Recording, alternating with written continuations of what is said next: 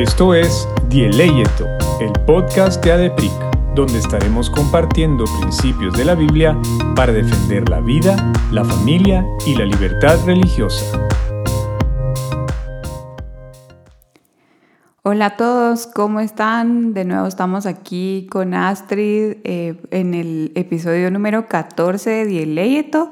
Hoy estamos grabando otra vez en el estudio en el que Leopoldo nos ayuda. Leopoldo es el hermano de Astrid y teníamos ya un par de meses de hacerlo todo por Zoom, por diferentes eh, situaciones, pero gracias a Dios ya estamos hoy aquí de nuevo, pero hoy estamos solitas las dos, así que nos van a tener que escuchar más después de haber tenido varios invitados los episodios pasados. Este episodio se llama Revolución Sexual y es un tipo de, quisimos hacer un tipo de reseña del libro eh, de Catherine y Miguel Núñez que se llama Revolución Sexual, una perspectiva bíblica y un análisis médico. Realmente el libro eh, lo, lo, leímos ya Astrid y yo y lo hemos estado comentando a lo largo de mm, el año pasado y este, y este año y, y nos pusimos a pensar que era tan necesario que los cristianos lo lean, sobre todo para contrarrestar la influencia de la revolución sexual que hemos visto que ha permeado no solo a la sociedad, sino también en, a la iglesia muchas veces. Y yo me estaba poniendo a, investigar un poquito, Astrid, fíjate, y yo siempre lo citaba primero al pastor Núñez, pero realmente la autora es su esposa, Catherine, Geraldine Núñez, y Miguel Núñez es el coautor. Entonces me parece interesante porque eh, él tiene muchísimos libros, pero ella es eh, pues su esposa, ¿verdad? Y también es médico. Eh, entonces, es algo que mm, realmente es valioso. Es un libro realmente corto, tiene 272 páginas, pero, pero chiquitas. No es un libro tan grueso, aquí lo estoy tocando yo y... No es una enciclopedia. No, no es una enciclopedia, ajá, y esos libros que uno solo los ve y dice, ah, me va a tomar un tiempo leerlo. Y mm, está más o menos, vamos a hacer una, un recuento o un como una descripción de cómo está escrito el libro y como el contenido general. Y luego vamos a ir un poquito parte por parte como para ir desglosando o abarcando un poco más los temas detallados en los que, en los, que los doctores eh, Núñez lo abordan.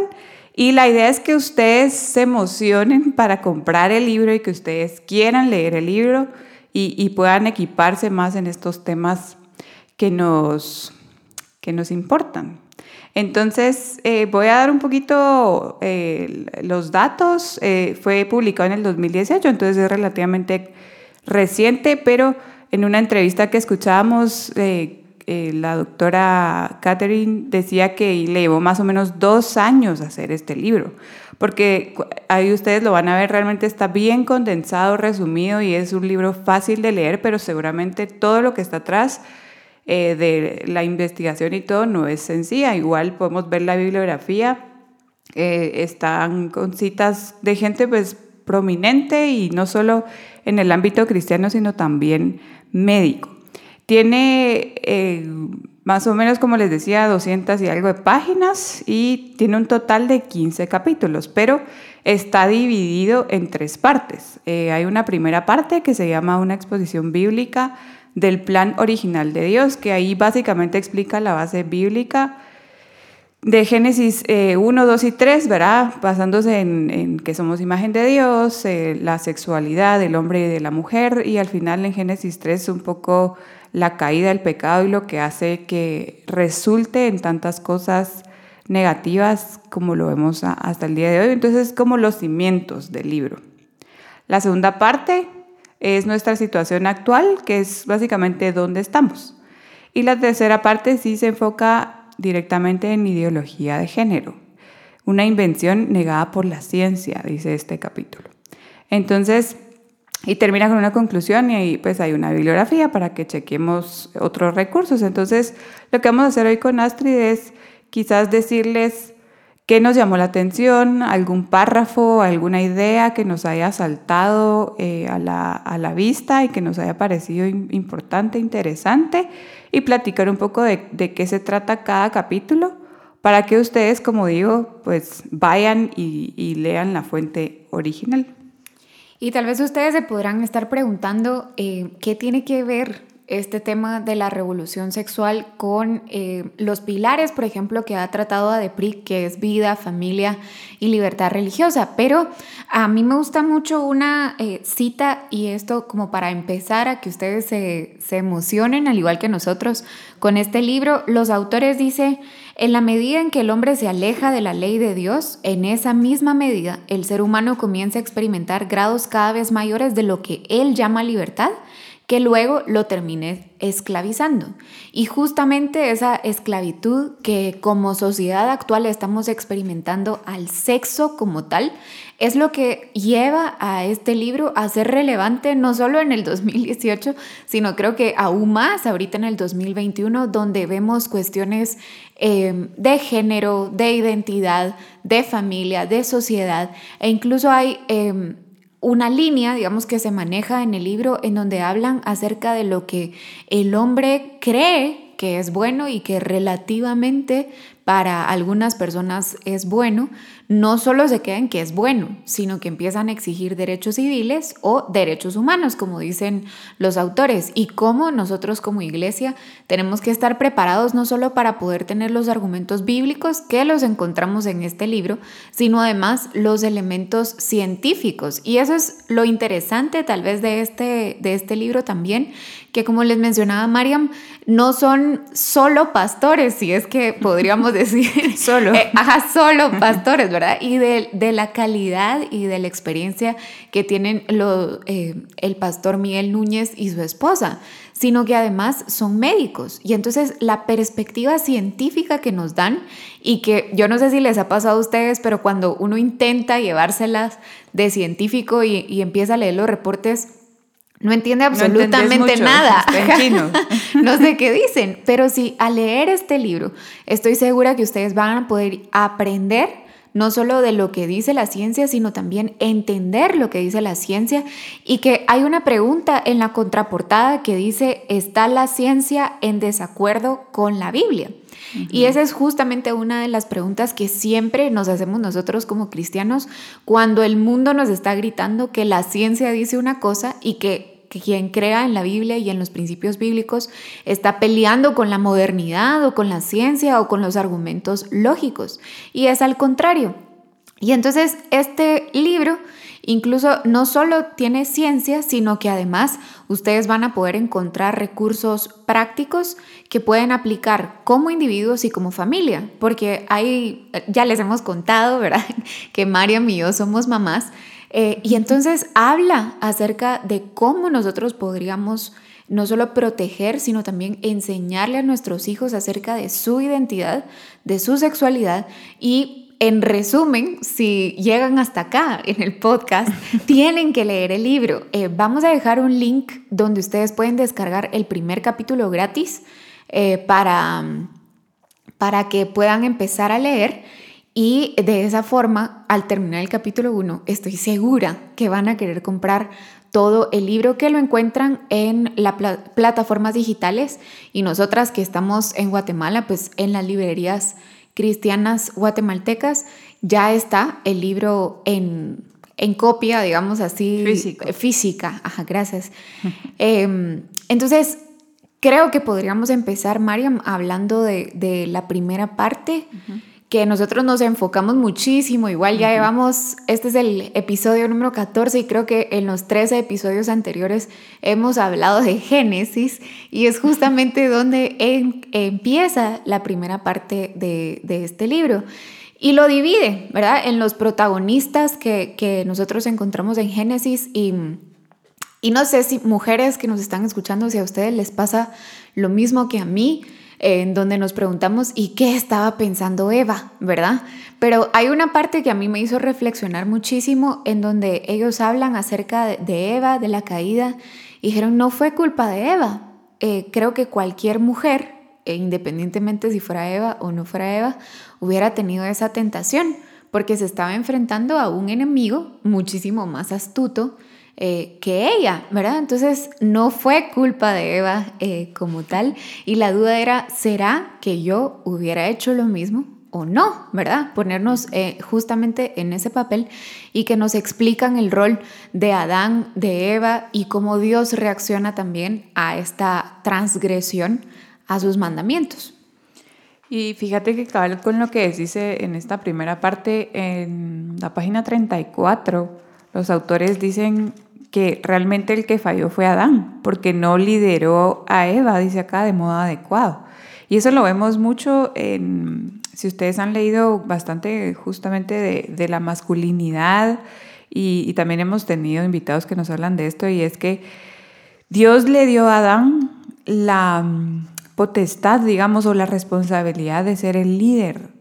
Y eso incluye no solo líder, digamos, de, que provee y, o, que guía, y lo, lo, vemos también al principio, los autores eh, hacen una división o una distinción entre, bueno, lo que hemos hablado ahora, el Señor nos creó hombre y mujer y también nos dio ciertas características de forma general, ¿verdad? No quiere decir que, eh, digamos, el hombre generalmente es el que provee, ¿verdad? El, el, que provee primariamente.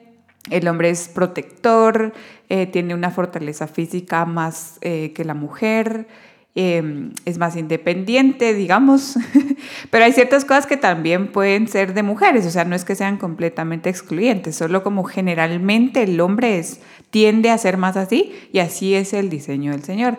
Y luego también vemos cómo la mujer eh, tal vez no tanto en contraposición, pero un poco como diferente. Suele ser más amorosa, más tierna, es la que nutre, ¿verdad? Tiene como más conexiones eh, con los hijos o es más relacional. Y, y, una de las características que os dicen es también que es la ayuda idónea, que eso también lo vemos muchísimo y, es cierto, pero luego de hacer esas dos, eh, digamos, divisiones, esa, división, perdón, los autores dicen eso que tú, que, que tú decís, que al final eh, la, no, no es como lo que hacen muchos pastores, y perdón, pero es que empiezan a hacer chistes de, no, es que fue la mujer, ¿verdad? Clásicos chistes entre las mujeres y, las suegras, que eso está mal mucha. Eh, realmente fue Adán el que no estuvo ahí para proteger a Eva. Es una, es una suposición, pero muchos eruditos piensan que Adán incluso estaba cerca de Eva, porque ¿qué estaba haciendo, verdad? Entonces, no actuó como el Señor lo manda, y como les decía en esta página 34, ellos resaltan la importancia de un hombre eh, que, que lidera a su mujer, no solo en el área eh, digamos, emocional o, digamos, no, que no solo sea en la cabeza en el área financiera, podríamos decir, sino sobre todo en el área espiritual, ¿verdad? O sea, cómo el hombre está llamado a ser cabeza de sacerdote de su casa y eso lo vemos eh, en todo el Génesis. Me gusta muchísimo, eh, si te diste cuenta, Astrid, que, que ellos siempre terminan los capítulos con una un principio de aplicación, ajá. Y eso es buenísimo porque no solo nos dan teoría, no solo nos dan datos, sino al final nos dan un tipo de conclusión, de sabiduría que el Señor les ha dado para que nosotros los lectores podamos poner en práctica, aplicarlo a nuestro día a día y a nuestro diario vivir. Y hay una parte también, hablando de esto que tú estás mencionando sobre cuál era el rol, digamos, o el diseño que Dios le dio a Adán, también hay otra parte dentro de esta eh, primera parte, valga la, la redundancia, en donde una sección que habla acerca del cerebro femenino y cómo nosotros vemos en la Biblia estas distinciones, digamos, en, en, cuanto al hombre y la mujer, que puede ser que ustedes dentro de la narrativa eh, actual escuchen que naturalmente, digamos, o biológicamente nosotros somos distintos, los hombres y las mujeres, aunque incluso ahora con lo que nosotros vemos en el mundo actual, ya es revolucionario decir que las mujeres tienen cromosomas XX y que los hombres tienen cromosomas más XY. Es decir, estamos en una época en donde la ciencia, la biología, la genética ya es relativa también y entonces ahí tenemos que regresar un poco a, a la Biblia, que es infalible, que no cambia y que por supuesto nos expresa lo que Dios ha diseñado para nosotros como humanidad. Y hay una parte que a mí me gusta muchísimo Porque a veces cuando uno escucha la frase esta de que la mujer es ayuda idónea, creemos que estamos debajo de eh, el... O que somos inferiores. Al que tú te referiste, por ejemplo, como el sacerdote, ¿verdad? Eh, una cosa es el sacerdote, otra cosa es la ayuda. Pero si nosotros nos vamos a la Biblia y leemos cuál es la descripción, por ejemplo, de lo que significa ayuda idónea, no es servidumbre sino es una consejería de tú a tú. Y hay un salmo que cita eh, el, autor, el Salmo 144 que escribió David. Y quiero leerles una parte eh, porque David está describiendo la sociedad que él quiere que, que sea Israel. Pero después hay un comentario eh, muy importante acerca de esto. La sección, digamos, la petición de David, cuando él piensa en el futuro de los jóvenes de Israel, él dice, sean nuestros hijos en su juventud como plantíos florecientes y nuestras hijas como columnas de esquinas labradas como las de un palacio. Y entonces él decía, seguro David no sabía nada de genética o del, del futuro, digamos, científico que nosotros eh, o la información científica que nosotros tenemos actualmente, pero él sabía que hombres y mujeres eran diferentes, cumplían una función diferente y que además ambos tenían esa eh, belleza, digamos, o, la necesidad de cumplir con el diseño que Dios tenía. Y entonces después nos explican, eh, nos dice John Phillips, que es un, un comentarista bíblico, digamos, sobre este salmo, él nos dice, David se imagina una nación de hombres jóvenes saludables, varoniles, erguidos y altos que obtienen su fortaleza de su tierra natal, que no están familiarizados con nada decadente o enfermo. Él imagina mujeres jóvenes, futuras madres de Israel como piedras angulares de la nación, pulidas y esculpidas, fuertes y estables, hermosas y erguidas como columnas estiradas, apropiadas para adornar el palacio de un rey. Bienaventurada es la nación que tiene hijos e hijas como estos. Y si nosotros nos paramos un poquito a, reflexionar acerca de lo que dice este salmo, bajo ninguna circunstancia están poniendo a alguien arriba del otro, sino están cumpliendo funciones diferentes. Y eso es lo que nos va explicando, eh, por ejemplo, los autores durante esta primera parte. ¿Cuál fue el diseño que Dios le dio a Adán? ¿Cuál fue el diseño que Dios le dio a Eva? ¿Cuál es el diseño que ellos pueden cumplir como familia?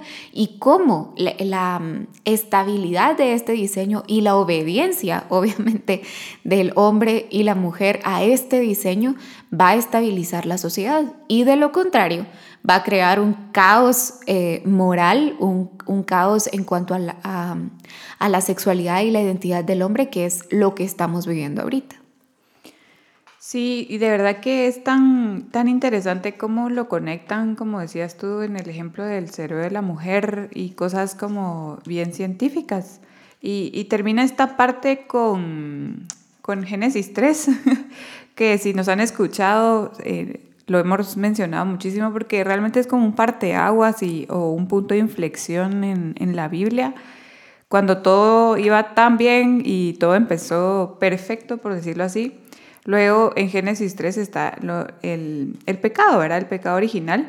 Y aquí en, esta caída del hombre es donde nosotros entendemos que salpicó a toda la humanidad.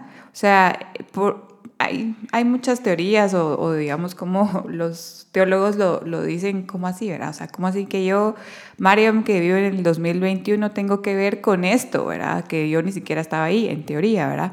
Pero eh, lo que describen es que nosotros, em, por ser, digamos, hijos de Adán y Eva también, eh, somos salpicados o, nos llega a nosotros también ese pecado original y eso distorsiona toda nuestra manera de ver las relaciones, y específicamente nuestras relaciones hombre y mujer. Y eso incluye eh, cómo como sociedad al final entendemos cuáles deberían de ser los roles o el propósito por el cual fue diseñado así. O sea, el Señor diseñó, Dios diseñó al hombre y a la mujer con un propósito, con ciertas características originales que después se fueron distorsionando. Entonces, aquí los autores terminan con explicando un poco la, la importancia de siempre ver este tema de revolución sexual como una causa inicial el pecado, ¿verdad? Que entiéndase cabal como el pecado que nosotros somos pecadores, ¿verdad? Como una condición,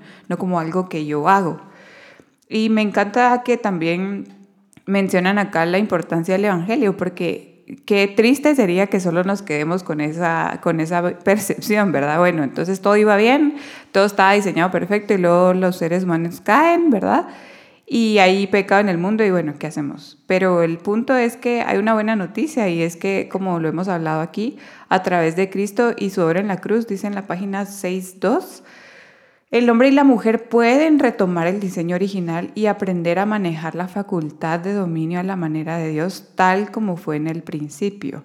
Entonces esto nos da esperanza porque todos los eh, ejemplos o problemas que vamos a ver ahorita en un ratito del resto del libro pueden redimirse si regresamos a la cruz. Y eso es tan importante porque todas estas distorsiones de, la revolución sexual, y que han impactado todo nuestro vivir, por decirlo así, tienen esperanza y es regresar a, la verdad del Evangelio que puede ser redimido todo nuestro ser, nuestra naturaleza, como dice la Biblia, y eso incluye también nuestra sexualidad.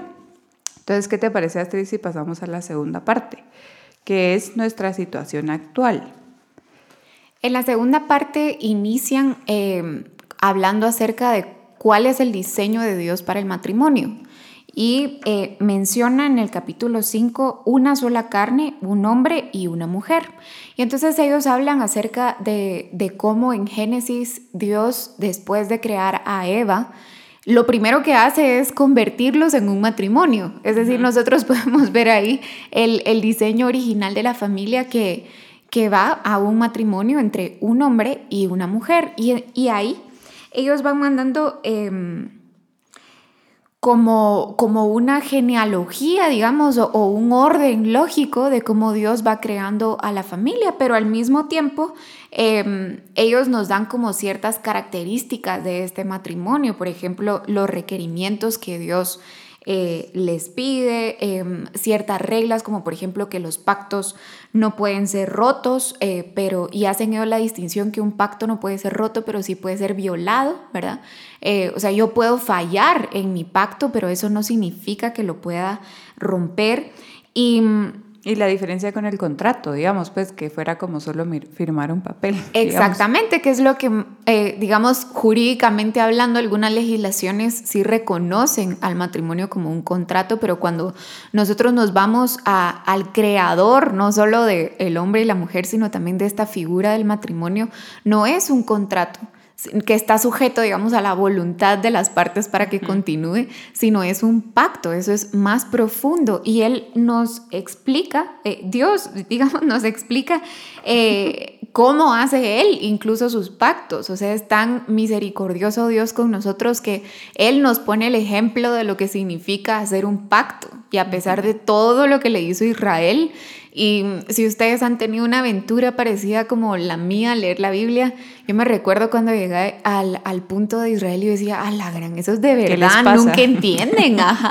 Y cuando Dios mismo dice, yo no voy a viajar con ellos, es que ya me cansé, yo ya no voy a estar ahí, pero por amor y, y, por el pacto que yo hice con Abraham. Ajá no los voy a destruir, pero se lo merecen, Entonces nosotros vemos la naturaleza de Dios en cuanto a, la importancia que Él le da al pacto y eso es tal vez algo en lo que no reparamos nosotros y, nuestra... Em, nuestra civilización, digamos, o nuestra época actual nos dice, si ellos creen que están bien, ¿verdad? ¿Por qué no se pueden casar, por ejemplo, eh, personas del mismo sexo? ¿O por qué no se pueden casar un adulto con un menor de edad si se aman? ¿Verdad? Que son cosas que ya son legales en otros países, en Guatemala aún no, pero nosotros vemos como si no vamos a donde realmente está la fuente de la verdad, todo es como ya lo hemos hablado en otros capítulos, relativamente bueno y sujeto a la voluntad de, los seres humanos, cuando no es así. El matrimonio es creado por Dios y diseñado por Dios. Y luego en ese capítulo ellos eh, señalan la diferencia entre los hombres y, las mujeres, ¿verdad? Una vez más. Em, hay situaciones, este, este libro no es como mm, utópico, digamos, que solo habla acerca de las cosas buenas y, del el deber ser, sino que también responde a preguntas cruciales que eh, muchas veces son lo que está pasando en, en, los matrimonios actuales, como por ejemplo en la página 76 hacen una pregunta, ¿qué ocurre cuando uno de los cónyuges no está viviendo a la altura de su llamado? Y esa es una Pregunta muy compleja porque eh, estoy segura que, pues, que es la experiencia de muchos matrimonios actualmente. Cuando, ¿Qué pasa cuando el hombre no cumple con el rol o cuando la mujer no cumple con el rol? ¿Qué es lo que dice Dios? Y también hay otra muy importante que es la indivisibilidad del, del matrimonio. Además de los principios de aplicación, ah, hay también, eh, cuando ustedes vean el libro, hay unos cuadritos celestes que para mí esos cuadritos celestes son de los más interesantes porque son pequeñas como cápsulas o, u observaciones científicas puestas en español para que todos podamos entender sobre cómo reacciona el hombre y una mujer ante ciertas eh, circunstancias. Eh, y cómo en general las mujeres reaccionamos y cómo reaccionan también los hombres. Entonces van a poder ustedes encontrar principios de aplicación fundamento teológico, fundamento científico y explicaciones u observaciones que hacen los autores sobre estos temas que pueden llegar a, nosotros lo podríamos considerar complejo, pero que van desglosando de tal forma que ustedes se van volviendo expertos en entender el hilo que Dios ha puesto en la Biblia acerca de estos temas y que también hemos descubierto a través de la razón y la ciencia. Y luego vemos un capítulo especialmente como un recuento histórico, ¿verdad? El capítulo 6 que es como dice la revolución moral de nuestros días y los autores tal vez no, no nos detengamos mucho ahí porque habla eh, como cómo empezó el tema de la ideología de género y, y digamos la revolución sexual como movimiento que, que generó después, o sea, que qué resultados tuvo, ¿verdad? Que, que, lo hemos hablado en otros episodios. Entonces, eh, en un episodio realmente hay específico que ya hablamos de la ideología de género, me gusta mucho cómo explica la importancia de entender el secularismo, ¿verdad? Que es eh, al final dejar a Dios afuera de la ecuación, ¿verdad? Y que no sea algo importante en la sociedad. Entonces, este, este capítulo es un poquito más como denso, diría yo, porque tiene muchos datos y mucha historia. Entonces, eh, es importante igual, ¿verdad? Repasarlo bastante y, hace muchas referencias a, a, otros autores. Y luego lo, lo siguen con un poco de ideología de género que es eh, específicamente esa distorsión, ¿verdad? La ideología de género y luego la homosexualidad. Aquí me estoy saltando un poco y me estás viendo así como, ¿qué estás haciendo? Astrid me está viendo así como... Es que tenemos el libro ahorita, para que se imaginen ustedes, tenemos el libro en las manos y Mariam les acaba de hacer un resumen del capítulo 5, 6 y 7, realmente 7 y 8. Realmente solo lo mencioné, no es un resumen. Me, creo que me calificarían mal mis maestras si me dicen, haga un resumen del capítulo 6, malo. Pero no, eh, lo digo porque no tenemos tanto tiempo y no lo podría resumir en dos minutos. Entonces... Eh, Vayan igual a, esta, a estos capítulos, eh, explica también la importancia de entender la ideología de género, como les decía. Eh, tenemos un, episodio especial sobre este tema y de hecho mencionamos este libro, entonces revisen un poquito para atrás ahí en su plataforma.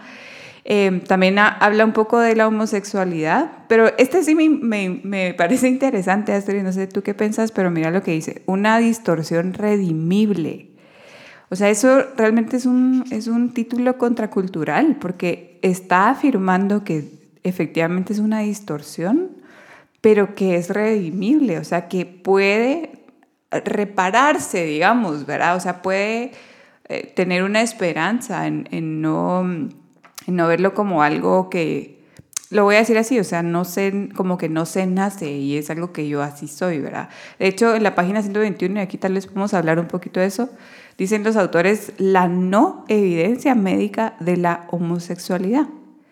Y aquí es bien interesante cómo ellos resaltan la importancia de, del ambiente, de, un niño o una niña que, suelen tener esta, esta confusión, pongámoslo así, también no solo como una distorsión, sino esta confusión de creer, em, realmente son mentiras, ¿verdad? Y, no estamos minimizando si, alguna persona sufre esta, em, esta distorsión, pero realmente aquí lo que los autores quieren dejar en claro es, no es como que, no es un problema genético, digamos, ¿verdad? Em, no es como que yo nací con pie plano, pues, ¿verdad? O algo así, entonces el pie plano no se arregla, o, o tengo, ¿verdad? Ciertas como peculiaridades que heredé de mis papás que no cambian y que por más que yo quiera hacer como movimientos ahí voy a tenerlo siempre, sino que es más que todo como un cúmulo de situaciones que hacen que una persona crea que tiene una, o, nació así, que no estoy negando que hay una, puede que tenga una atracción hacia el mismo sexo, pero puede ser redimido. Y creo que lo importante de esto es que, como les decimos, este no es un libro cualquiera, sino que mezcla el Evangelio con la ciencia. Y entonces, así como, como el título, digamos, de es la homosexualidad una distorsión redimible si nosotros no llamamos las cosas por su nombre, desde una perspectiva bíblica, no vamos a poder encontrar la esperanza. Y en la página 124, por ejemplo, eh, ellos resumen básicamente em, eh, que cómo la homosexualidad es un pecado contra Dios, pero presentan tres realidades que, que, para mí no solo se aplican a la homosexualidad, digamos, a esta atracción o a cualquier em, distorsión, digamos, que pueda entrar en la diversidad sexual, sino que ellos dicen, hay, hay que recordar tres realidades en la página 125. Uno, Jesús murió por heterosexuales y homosexuales. Dos, todo pecado, independientemente de su naturaleza, requiere arrepentimiento, no solo la homosexualidad. Y tres, no hay pecado que Jesús no pueda perdonar. Y la importancia de nosotros eh, leer, digamos, este libro, lo que, lo que podemos encontrar en eh, Revolución Sexual, una perspectiva bíblica y un análisis médico, que es el libro que hoy estamos tratando de, hacer una reseña, es que no solo nos explica cómo los supuestos eh, estudios científicos fallaron, digamos, no hay evidencia científica acerca de, la homosexualidad en, en cuanto a ser una condición eh, natural, por así decirlo, o, que tenga algo genético que ver, sino que además al poder llamarlo por su nombre, que es un pecado contra Dios, sabemos que gracias a la muerte de Jesús en la cruz, hay redención para este y para todos los pecados si es que nos arrepentimos y, realmente eh, obedecemos, ¿verdad? Y para regresar un poquitito, eh, hay otra frase que, a mí me gustaría leer para completar esto de la esperanza, ¿verdad? Y lo que tú estabas hablando acerca de, de lo lindo del Evangelio, y es, eh, los autores nos dicen, la respuesta a la crisis en medio de la cual nos encontramos es confianza absoluta en el Dios que está por encima de la tormenta y por encima de toda circunstancia. Él sabe lo que hace cómo lo hace, por qué lo hace, cuándo lo hace y también conoce por qué no hace lo que a nosotros nos parece que él debería de estar haciendo. Es decir, a Dios no lo agarró por sorpresa esta revolución sexual, a Dios no lo agarró por sorpresa todo este movimiento ideológico de género, no lo agarró por sorpresa el secularismo, el relativismo, eso no es sorpresa para Dios. Él sabe lo que está haciendo y si nosotros confiamos en esa verdad absoluta de que Dios es soberano y tiene el control, podemos también descansar en que en que va a haber un final feliz, digamos, o, una resolución a esto que ahora parece una tormenta, pero que Él está sobre la tormenta y si somos obedientes a sus principios, vamos a poder tener un resultado em, o el resultado esperado, no en esta tierra, pero sí en esta nueva tierra que Él nos promete, en donde todo va a regresar a como Él originalmente lo, diseñó, ¿verdad? O, lo pensó para nosotros como humanidad. Amén. y, luego van los autores también a hablar un poco de la pornografía, que la verdad es que este tema no lo hemos tocado mucho, eh, quizás valdría la pena que, lo hagamos este, para que lo planeemos este, este año, es un tema que mm, es como que a nadie le gusta hablar, ¿verdad? Y, es, bueno, eso no lo, no lo toquemos, pero eh, me encanta cómo ellos los, lo, lo, abordan, porque sí, hay que hacerlo, es más común de lo que creemos, no solo en hombres, sino que también en, en mujeres pero ellos hablan un poco de qué significa y lo definen, qué es pornografía, ¿verdad?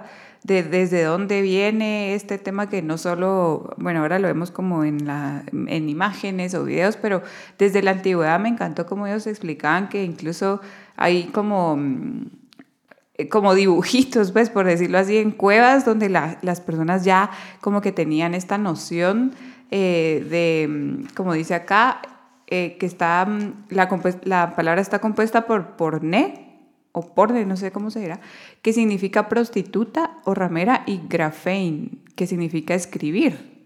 Entonces, literalmente significa un escrito sobre prostitutas, dice acá. Y bueno, aquí habla un poco como en, en, también en la Biblia es, está esta palabra, pornea. Recuerdo yo de, de haber leído un poco como las referencias. Y es importante porque ellos explican eh, todo el tema de cuando alguien ve pornografía, qué sucede en el cerebro, por qué es tan adictiva eh, y por qué es que nosotros como cristianos no deberíamos de practicar, ¿verdad? E, esta, esta no sé, práctica, valga la redundancia, o, este tema. Eh, luego de esto entremos a la tercera parte, que es ideología de género una invención negada por la ciencia.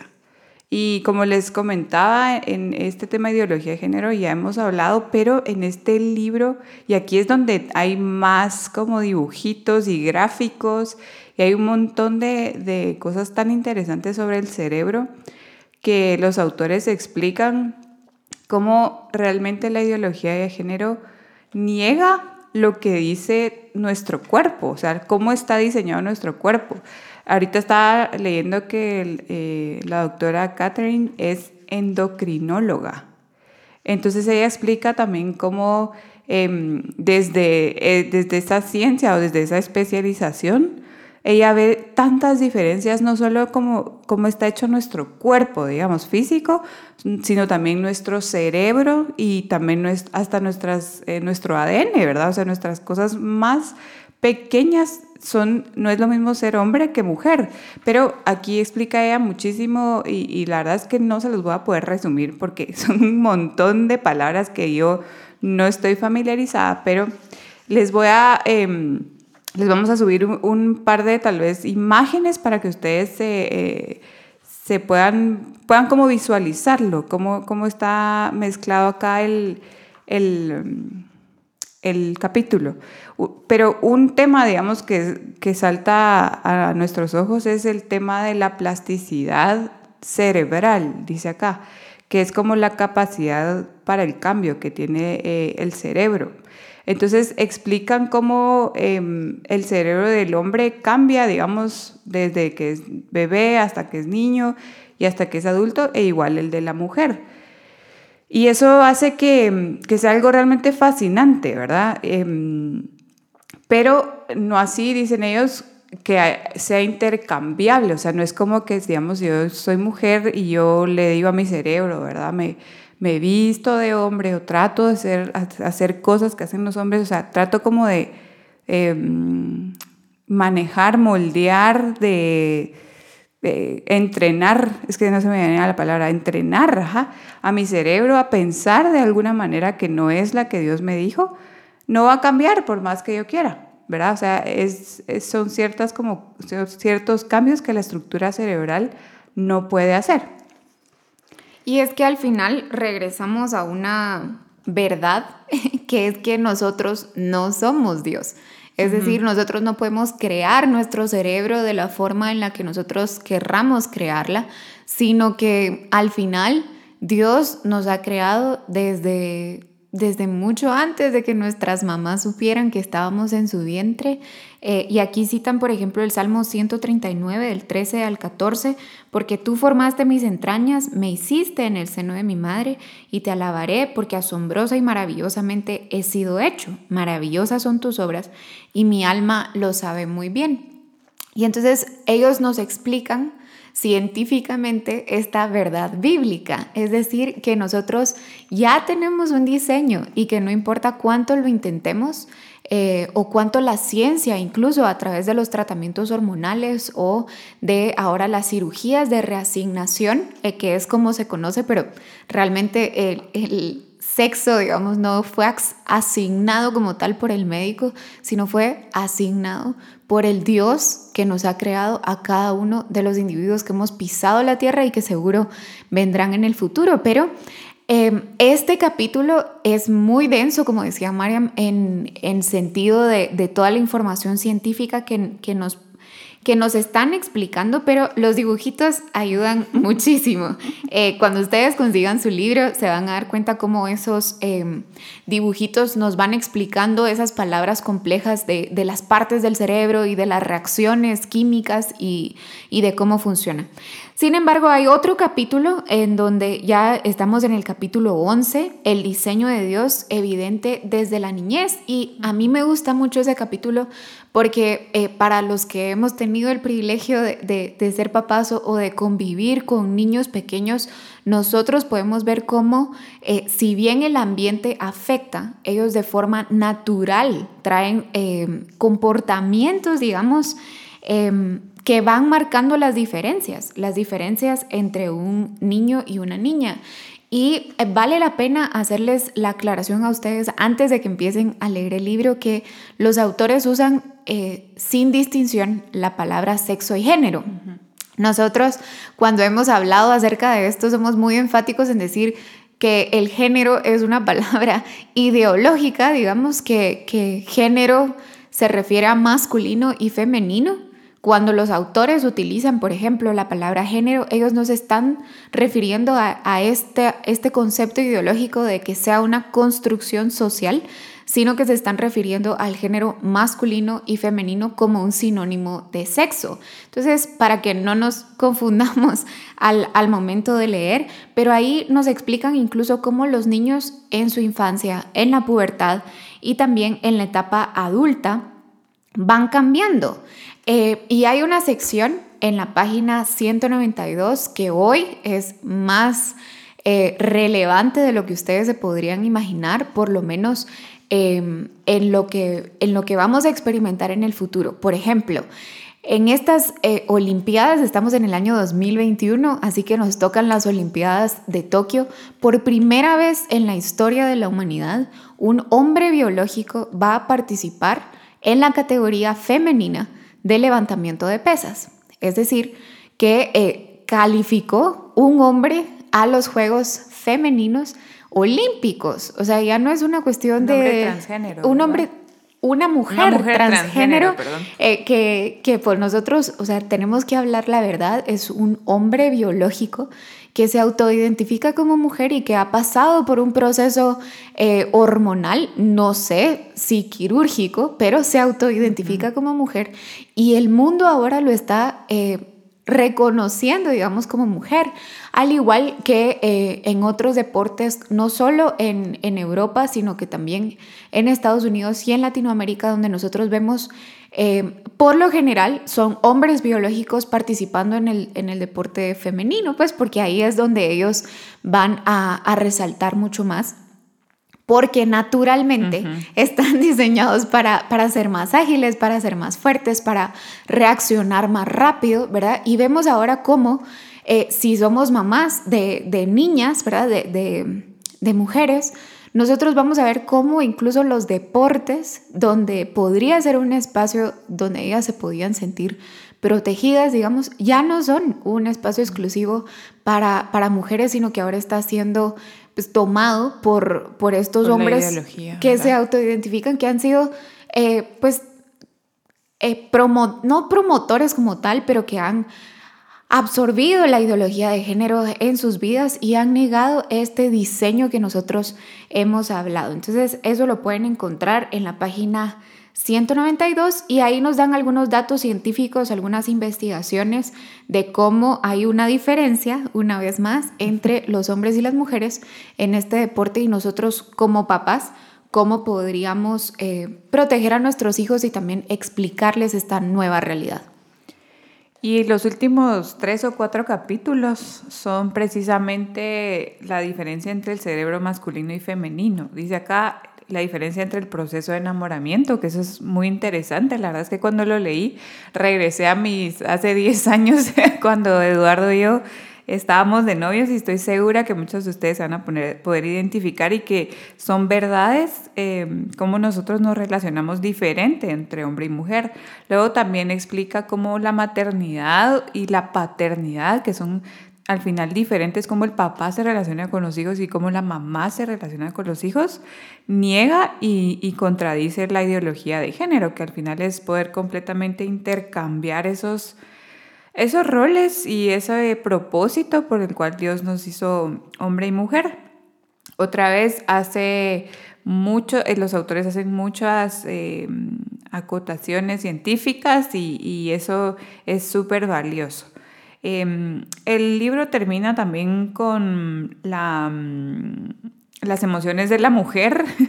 Yo creo que la autora, como es mujer, se identifica mucho, ¿verdad? Y, nos, nos, quiso dar como ese, ese capítulo extra de cómo es verdad, las mujeres solemos ser más emotivas, emocionales, digamos, tal vez no todas se expresan igual, pero sí solemos ser más así y eso es porque tiene un propósito, un diseño atrás. Nuestro cerebro está hecho diferente al de un hombre. Entonces, eh, al final los autores terminan este libro con, estas distinciones. Son, estos son capítulos más cortitos, pero son realmente puntuales sobre estas diferencias ya de temas en torno a la familia, ¿verdad? Cómo la familia está diseñada eh, por Dios de alguna manera como Él mismo quiso que fuera. Y eh, vemos al final del libro como, como todo, em, quiero hacer una cita que encontré eh, que hacía otra persona una reseña del libro y, es, y dice así, que los autores terminan em, diciendo esto.